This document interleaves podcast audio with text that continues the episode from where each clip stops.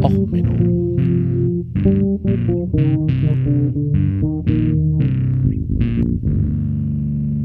Der inkompetente Podcast über Dinge aus Militär, Technik und Computer, die so richtig in die Hose gingen. Herzlich willkommen zu Och Menno, dem Podcast für alles, was in Militär, Technik und in der Luftfahrt so ein wenig in die Hose geht.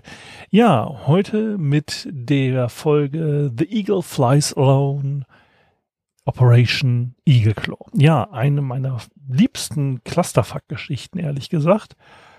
Ähm, ja, es geht auch wieder noch um den Osprey, ähm, also warum der eigentlich von den Amerikanern entwickelt wurde. Dazu muss man die Operation Eagle Claw sich angeguckt haben. Und die Nachfolgeoperation und den Vor... Ja, schlimm. Ganz schlimm. Amerikaner und Ideen, die nicht funktionieren. Wir machen alles, damit sie funktionieren. Also, worum geht's heute? Ja, es geht um die iranische Revolution. Ähm, ja, der Iran hatte ja eine Revolution und zwar 1979, nachdem Ronald Reagan den Schah, ähm, dessen Namen ich jetzt nicht ausgesprochen kriege und ich deswegen auch einfach lasse, ähm, dazu gedrängt hatte, ein wenig ähm, die Demokratie mehr zu stärken. Die Demokratiestärkung und das Zulassen von Demonstrationen sorgte dann dafür, dass der Ayatollah Khomeini, der gegen die Enteignung Großgrundbesitzers war und gegen das Frauenwahlrecht durch eine Serie von merkwürdigen Events, die ich jetzt nicht aufdrösele alle, äh, zum Führer des Irans wurde. So. Also der eigentlich vom Westen unterstützte, naja, teilweise unterstützte äh, ja, Regierungschef, nennen wir es mal so, ähm, der Schah wurde dann abgesetzt und ähm, es kam zu einer Revolution. Ähm, hängt halt sehr viel auch deutlich mit zusammen mit der deutschen Studentenbewegung äh, und so weiter. Gab es ja auch die Demonstration gegen den Schah und und und. Also ganz viel, ganz viel merkwürdiges Zeug, was alles gelaufen ist. Und der Iran hat da irgendwie so in dieser ganzen Zeit der Spät 68er auch so eine gewisse Rolle gespielt. Es ging auch mal wieder um Öl und so. Naja, auf jeden Fall gab es in der Revolution, wo es auch darum ging, wie gesagt, Frauen sollen doch bitte nicht wählen, ähm, gab es da, da kam es dazu, dass die äh, Botschaft der USA besetzt wurde. So, dort wurden denn, ähm, ja, wie gesagt, äh, die Angestellten der Botschaft gefangen genommen und äh, es wurde halt durch Studenten besetzt. TM äh, und wurden dann halt gefangen gehalten. Das ging los am 4. November 1979. So, wie viele waren es insgesamt? Wie viele Geiseln? Ich weiß es gar nicht. War eine ganze Menge. Und wie gesagt, die gab mehrere Versuche, die zu retten. Und ähm, ja, gab halt auch einige Opfer dabei. Nun, und ähm, diese Krise selber ist auch wieder eine Folge, die man eigentlich hätte machen können, aber ihr wisst es ja, ich kündige gerne Folgen an, die ich danach nicht mache. Deswegen kündige ich hierzu erstmal gar nichts an. Also ähm, auf jeden Fall, Jimmy Carter, Hardliner an sich, konnte sich sowas nicht leisten, dass da irgendwie ähm, Geiseln gefangen genommen werden, aus seiner Sicht auch von Terroristen. Und die USA verhandeln ja nicht mit Terroristen, sie finanzieren nur Terroristen, äh, Freiheitskämpfer, Entschuldigung.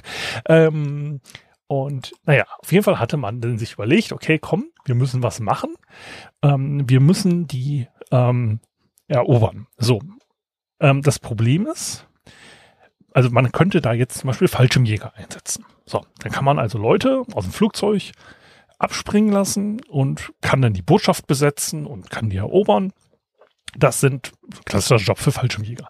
Wie gesagt, ich möchte noch mal eine Folge machen zum Thema Fallschirmjäger. Die hätte ich eigentlich vorschieben wollen, aber ich will euch auch nicht ewig auf diese Operation Eagle Claw ähm, warten lassen. Also, wie gesagt, Fallschirmjäger können die Gebäude besetzen, kein Problem. Das Problem ist, es gibt keinen rückwärtigen, also keinen Fallschirm, der rückwärts funktioniert. Also wir kriegen die nicht mehr vom Boden hoch. Gut, die CIA hat da auch so ein paar Entwicklungen zugemacht, aber eine Geisel, die im Zweifelsfall nicht so sonderlich gut drauf ist, äh, körperlich, möchte ich nicht an einen äh, Heliumballon hängen, die dann von einem Flugzeug rausgerissen wird. Auch ein tolles System, Skyhook. Ähm, ja, ähm, naja, auf jeden Fall ähm, gab es halt insgesamt äh, 53 äh, Geiseln zu dem Zeitpunkt und die wollte man raushaben. Und wie gesagt, so die Idee mit Fallschirmjägern, einfach nur abspringen, Botschaft erobern, funktioniert nicht, man muss sie ja auch rauskriegen. Und da gab es jetzt halt die Überlegung, na okay, ähm, wir wollen eigentlich, also wie gesagt, insgesamt waren original mal 90 Geiseln, so ein paar konnten dann fliehen und mit falschen Pässen rausreisen und sonst was. Aber die letzten 53 wollte man militärisch befreien. Also das Ganze dauerte ja schon seit dem 4. November und im März 1980 hat man sich denn soweit entschieden, eine begrenzte Invasion des Irans zu machen. Also die strategischen Ziele waren halt einfach alle Geiseln retten und man wollte dort einen Plan umsetzen. Also es sollte erstmal Desert One äh, erobert werden. Desert One sollte als Auftank- und äh, Transferbasis dienen. Wie der Name schon verrät, im der Wüste. So, dann sollte Desert 2 auch gesichert werden durch Spezialeinheiten. Desert 2 sollte als Transferbasis dienen. Also um dort quasi die ähm, Angriffsflotte und die Geiseln umzutransportieren auf eine Transportflotte. Denn sollten mehrere Verstecke noch für Spezialeinheiten und sowas ähm, gesichert werden, denn sollten die Spezialeinheiten aus den Verstecken die äh, US-Botschaft erstürmen und die 50 Geiseln sichern. Danach sollte noch das äh, Außenministerium äh, des Irans erobert werden, weil dort hielten sich die letzten drei hochrangigen Geiseln auf, um dann auf die 53 zu kommen. Danach sollte der Flugplatz von Teheran gesichert werden und von dort aus sollten dann die alle Kräfte abgezogen werden. Soweit, so gut. Ähm, das einzige kleine Problem, das man hatte, dass man dummerweise eine ganze Menge ähm, Militärmaterial schon an den Iran geliefert hatte, als die noch Best Buddies waren und man das Öl wollte. Also musste man sich überlegen, hm, also unsere Flugzeuge sehen aus die wie, wie die vom Iran. Was machen wir? Da kann man auf die Idee aus dem Zweiten Weltkrieg wieder was aufleben zu lassen, und zwar Invasion Stripes. Also quasi spezielle ähm, Farbmarkierung an den Flügeln und an dem Heck, um wieder ähm, klar zu machen, okay, das ist jetzt eine äh, eine Maschine, die zu unserer Flotte gehört, weil die Deutschen hatten ja dann im Zweiten Weltkrieg auch mal eine Zeit lang sehr viele britische und amerikanische Flugzeuge im Gebrauch oder genug, um Probleme zu machen. So. Also, der Plan war, man wollte mit acht Sea Stallion Hubschraubern vom Flugzeugträger US Nimitz und drei Lockheed C-130 Transportflugzeugen mit Delta Force Einheiten losfliegen. Die sollten sich alle in der äh, Desert One in der ersten Nacht treffen. So, nachdem man dort jetzt die Flugzeuge äh, in Stellung gebracht hat und die Helikopter sollten drei weitere äh, Transportmaschinen bei Desert One landen. Diese sollten eigentlich nur Treibstoff für die Helikopter bringen, um dann da quasi als Auftankbasis loszufliegen. So. Die Helikopter sollten leer hinfliegen, damit man überhaupt die Reichweite hat.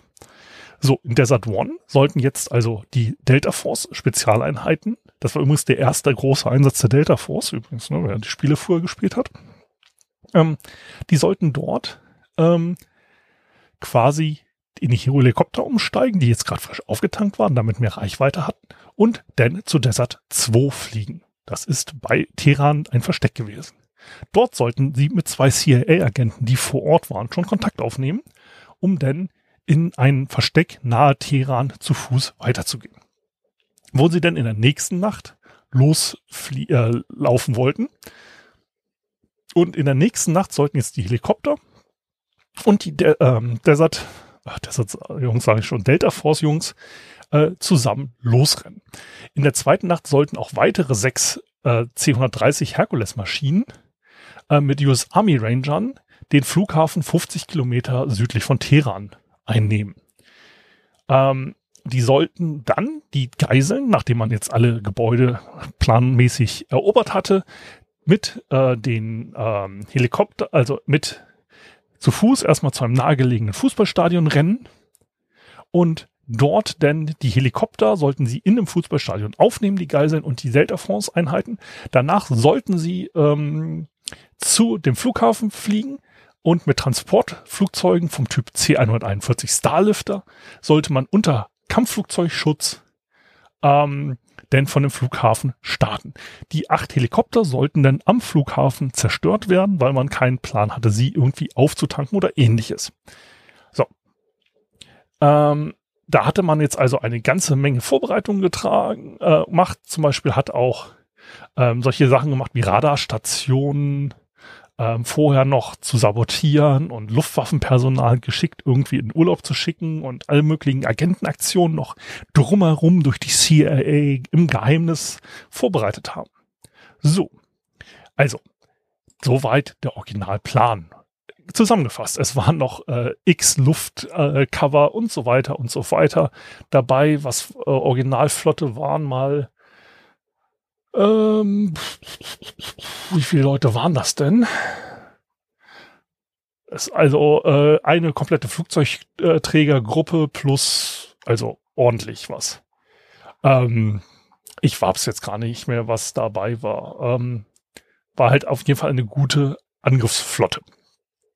So, also, ähm, wir hatten jetzt also erstmal ähm, die Spezialeinheiten, die da bereit standen. Wir hatten ähm, einiges an äh, Aktionen der CIA, die schon am Boden unterwegs waren.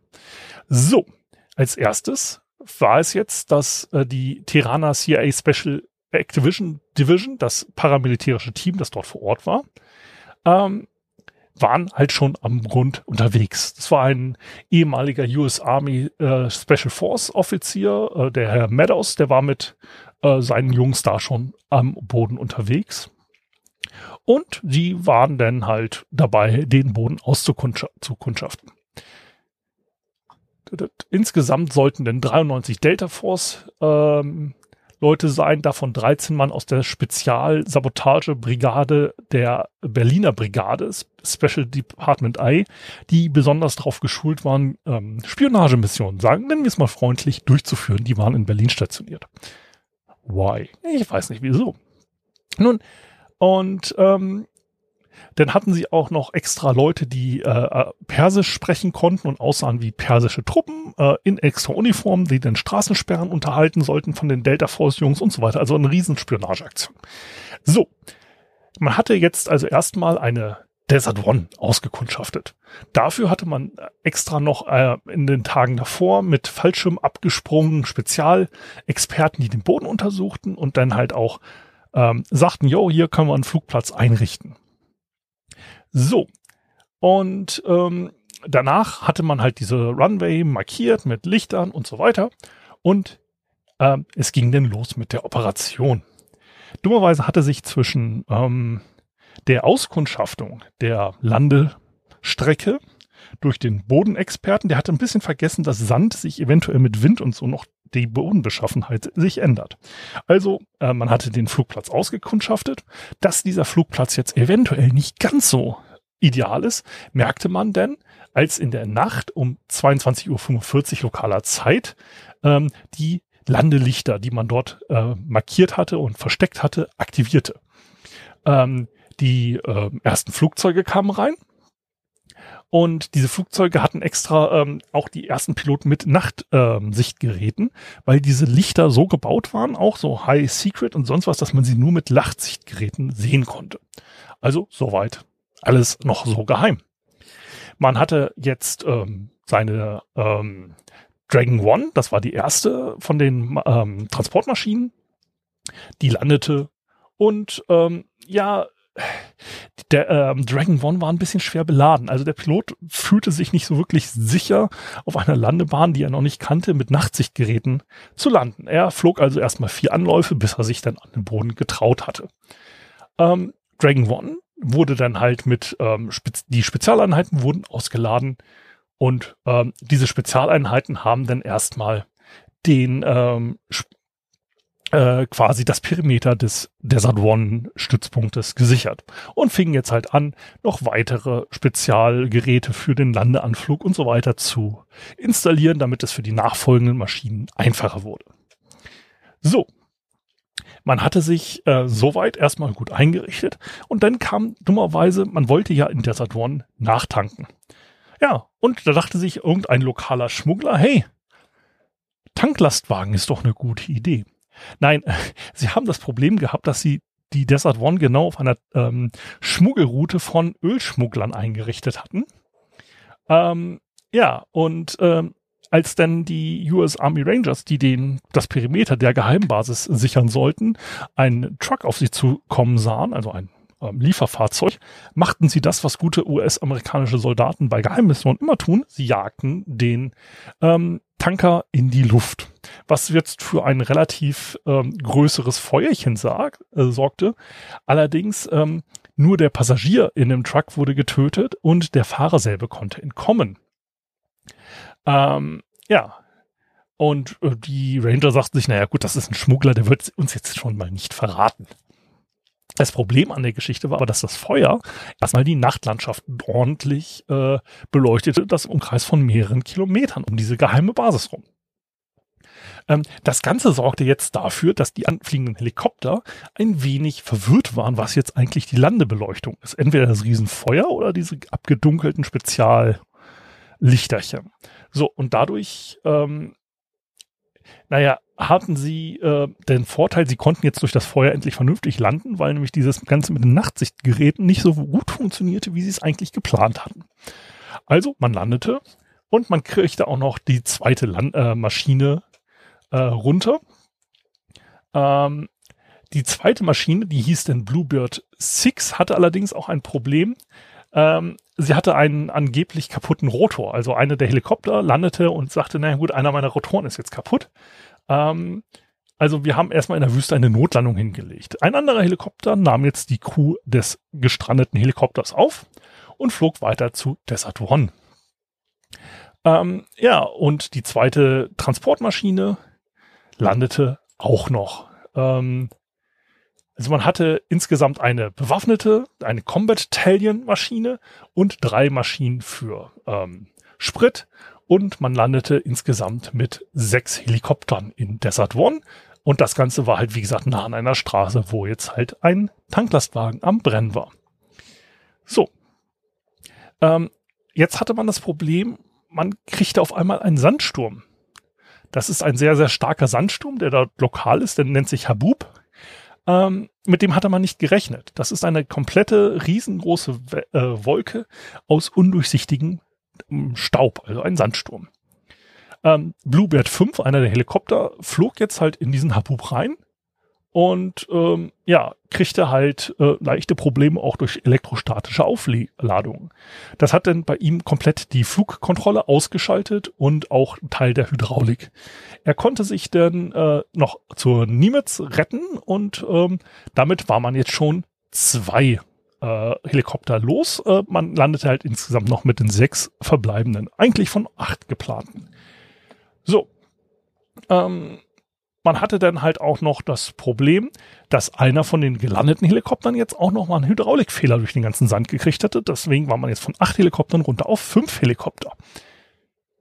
So, und damit konnte man jetzt halt ähm, gerade noch so hin äh, zur Desert 2 äh, Basis. Eigentlich hatte man gesagt, wir brauchen eigentlich sechs Helikopter mindestens, deswegen haben wir acht mitgenommen, damit man auch zwei Spare hat.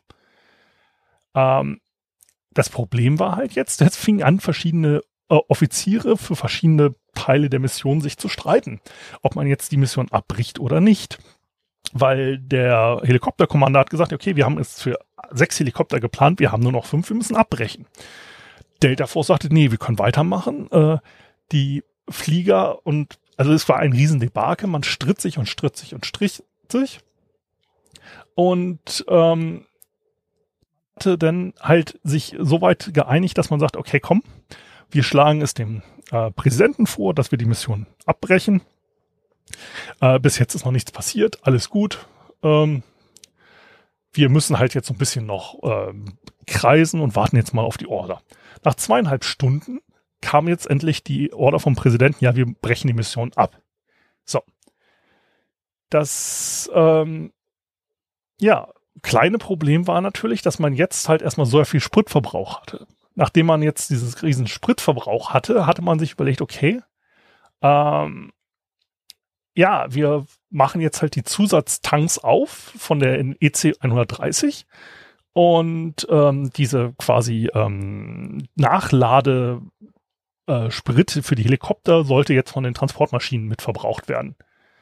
Ähm, ja, und da war halt das Problem, dass äh, einer der Maschinen schon drei Helikopter nachgetankt hatte und damit eigentlich schon leer war von den am Boden stehenden Transportmaschinen.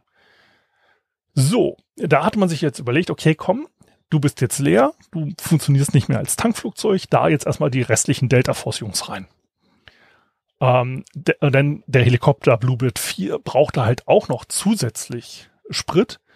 Ähm, ja, und da gab es jetzt ein leichtes Problem. Also eine der Maschinen war schon total leer, musste sofort abheben. Ein Helikopter brauchte mehr Sprit. Ähm, dann hatte man das Problem, dass Bluebird 3 auch noch schlecht gelandet war, damit auch nicht vernünftig äh, aufgetankt werden musste. Also musste der im Tiefflug während eines Sandsturms erstmal zur anderen Maschine fliegen. Ähm, so. Und dieses Manöver ähm, hatte man versucht mit einem Controller direkt im der vor dem Helikopter lang lief, zu kontrollieren. Der kriegte allerdings durch den gesamten Sand, auf, der aufgewirbelt wurde, nichts mehr mit. Und ähm, ja, äh, als der F Controller dann versuchte, ein paar Schritte zurückzumachen, damit er mal wieder was sieht, dachte der Pilot, Moment, ich fliege jetzt nach hinten weg, weil ich die, die Person, die mich leitet, ist jetzt auch mal weiter weg. Und der flog noch, noch mal weiter nach vorne und versuchte das Ganze ähm, auszugleichen. Dadurch gab es so eine sogenannte Brownout-Situation. Also der Helikopter hatte sich komplett in Staub festgefressen, also man sah nichts mehr. Und er hatte auch keine visuelle Referenz mehr, der äh, Pilot, wo er sich eigentlich genau befand.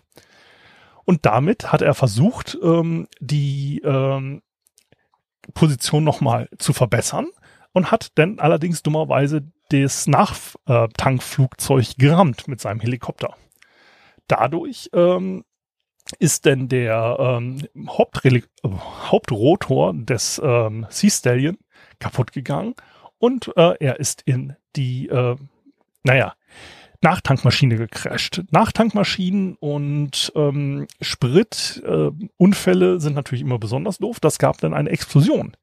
Dadurch sind acht Mitglieder dieser Expedition gestorben und vier, ähm, eine fünf von den 14 äh, Crewmitgliedern der EC 130 ähm, wurden getötet und drei von den fünf Mitgliedern der äh, Sea Stallion Besatzung. Ähm, äh, der Helikopterpilot und der Co-Pilot konnten sich selber noch schwer äh, verwundet retten. So, jetzt hat man erstmal ähm, eine ganze Menge äh, zu tun gehabt mit Leuten retten und so. Und danach hat man noch die ganzen Geheimdokumente zu retten und zu zerstören. Danach hat man sich in die verbliebenen Flugzeuge reingesetzt, äh, also die Transportmaschinen, und hat dann fünf Helikopter mehr oder weniger intakt auf dem ähm, ja, äh, Flugfeld Desert One, dem Geheimflugfeld, zurückgelassen und flog jetzt mit eingezogenen Ohren wieder zurück. Ähm, die Bluebird 2 und 8, die waren am wenigsten beschädigt. Es gab einige sehr beschädigte Helikopter jetzt durch die ganzen Schrapnell, die dann rumflogen. Aber Bluebird 2 und 8 sind übrigens ähm, angeblich immer noch im Dienst der iranischen Marine unterwegs. Ähm, ja, und da hatte man jetzt das Problem, dass man jetzt mit den äh, ja, äh, Transportflugzeugen mit eingekniffenen ähm, Ohren sich wieder zurück Richtung USA machten. Das Ganze wurde dann natürlich ähm, ordentlich gefeiert und ähm, also von der iranischen Seite. Die US-amerikanische Seite gab es dann nachts um eins bekannt, dass da so eine Mission völlig in die Hose gegangen ist und man weitere Optionen suchte. So, das war jetzt die Überlegung, was machen wir, um die Geiseln zu befreien. Da war natürlich die Story noch nicht zu Ende. Man hatte nämlich noch einen zweiten Plan sich überlegt. Also man hatte ja das Problem, man musste Helikopter ranbringen, weil ein Transportflugzeug konnte auf diesem engen Feld des, naja, Sportstadiums von Teheran nicht landen. Das ist nämlich jetzt wieder dieses Problem, das man hatte. Wie gesagt, Fallschirmjäger Grundproblem. Wenn sie am Boden sind, sind sie nicht mobil oder kommen von dort aus nicht weg. Helikopter haben das Problem. Sie können zwar senkrecht starten und landen, haben aber keine Reichweite um längere Strecken hinter sich zu lassen. Und Transportflugzeuge können zwar längere Strecken machen und auch mehr Gewicht mitnehmen als Helikopter, konnten also damit auch die Geiseln rausfliegen. Aber man hatte das Problem, naja, wir haben, brauchen Landebahn. Und Landebahn gab es in Teheran nicht. Also kann man auf die Idee, Moment, Moment, Moment. Die haben da ein Fußballstadion. Da könnte ein Helikopter landen. Das hatten wir ja schon geplant im ersten Plan. Dann kam man nämlich auf den Plan Operation Credible Sport. Man nahm ein Transportflugzeug, wieder eine von den 130ern, ein genannt YMC 130H. Man baute jetzt eine ähm, ja, Lockheed C130 Hercules um. Man hatte schon das Prinzip entwickelt, mit Raketen ähm, so eine Lockheed auf einer kurzen Landebahn nach oben zu kriegen. Das sind ähm, Rocket Assist Takeoff and Landing, nennt sich sowas. Ähm, JTO. Hier gibt's auch bei YouTube immer Videos, ähm, wie sie da bei den Flugvorführungen den Fett Albert in, den Luft, in die Luft schießen, mehr oder weniger. Ist wie bei Kerbal, ähm, Kerbal Space Programm, ein paar Booster dran und alles fliegt. Also das ist kein großes Problem. Also ein Flugzeug auf kurzer Strecke zum Abheben zu kriegen, das hat man auch im Zweiten Weltkrieg, Deutschen und so weiter. Ist kein Problem gewesen. Also das Prinzip kannte man. Und jetzt kam man auf die Idee bei Operation Credible Sport, dass man dieses Short Takeoff and Landing ähm, zu einem super Short Takeoff and Landing machte, nämlich so, dass man innerhalb eines Fußballstadions ein Transportflugzeug starten und landen kann.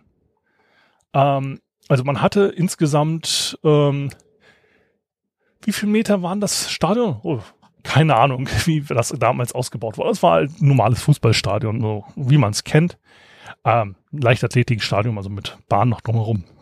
Nicht sonderlich groß.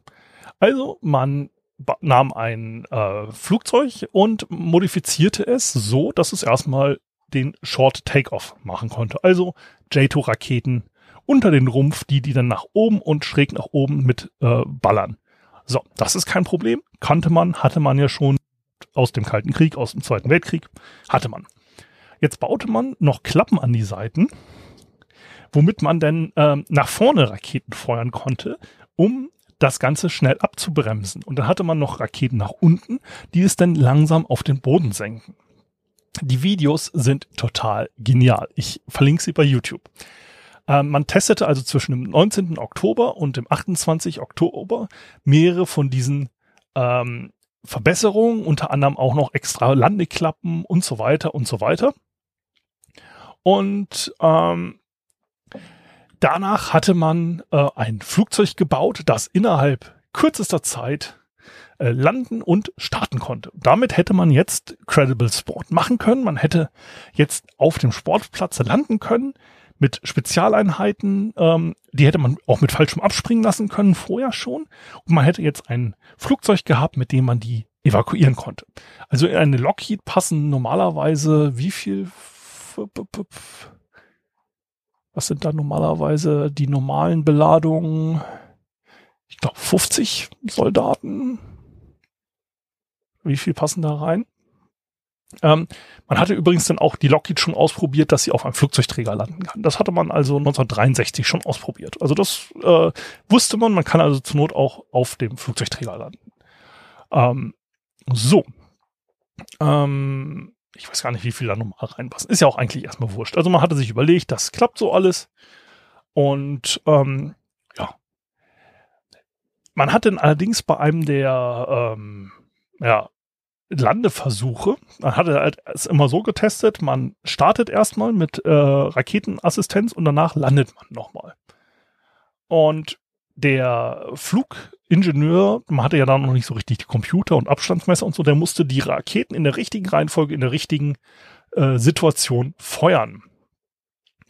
Ähm, ja, das Problem war, dass dieser Flugingenieur beim letzten Testflug ähm, dass er ziemlich ge ähm, geblendet wurde von diesen ganzen Rauch- und Raketenabgasen, die dort gemacht wurden und dabei dann die Raketen ein wenig falsch gefeuert hat. Er hat zwar die Raketen unterm Bauch gezündet, aber die Raketen, die das äh, Flugzeug abbremsen sollten, also die vorwärts ähm, ausgerichteten, nicht abgefeuert. Und dadurch ähm, ist dieses ähm, Flugzeug ein wenig ähm, falsch abgebremst worden und ähm, der hatte er dann nämlich ähm, zu spät diese Raketen gefeuert, womit das Flugzeug dann wie ein Stein äh, auf den Boden gefallen ist.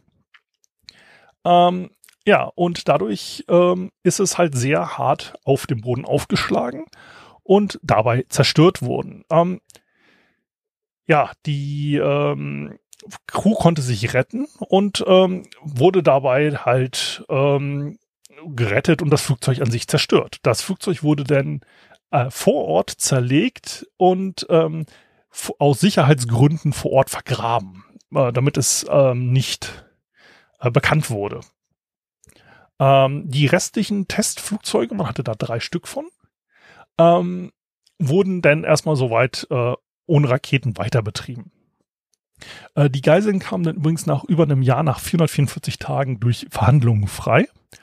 Ähm, und man hatte dann übrigens im 1981 noch sich überlegt, dass man Credible Sport 2 macht und man begann halt da ähm, weitere Modifikationen an den Flugzeugen zu testen, um aus der C130 noch die Combat Talion zu machen. Das ist eine ähm, quasi äh, Version für den Nahkampf, glaube ich. Moment, Combat Talion 2 ist äh, ja, Combat Talion 2 ist eine Spezialeinheits Infiltration und Extraktionsvariante, wo man in der Wikipedia gar nicht so viel zu findet. Ähm, das ist halt äh, eine, die MC 130 ist explizit dafür gebaut, um Spezialeinheiten zu unterstützen.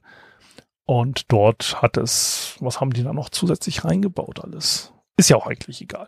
Also man hat an der ähm, Credible Sport ähm, getestet und hat an den Dingern weiter getestet und hat die jetzt quasi im Dienst allerdings auch nicht mehr mit der Raketenlandung. Ähm, Raketenstart können sie, glaube ich, immer noch, haben größere Klappen, um besser landen zu können, aber die Idee, in einem Fußballstadion ein Helikopter, äh, ein Flugzeug landen zu wollen, haben auch die Amerikaner aufgegeben.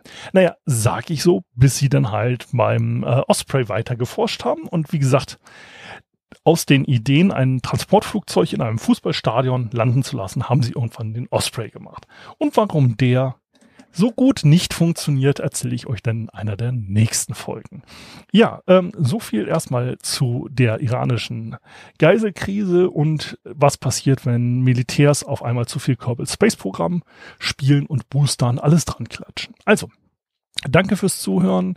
Wenn es euch gefallen hat, ja, dann empfehlt mich gern weiter. Ansonsten, ja, ihr kennt das Spielchen. Also, bis dann, bleibt gesund, bis zum nächsten Mal. Ciao, euer Sven.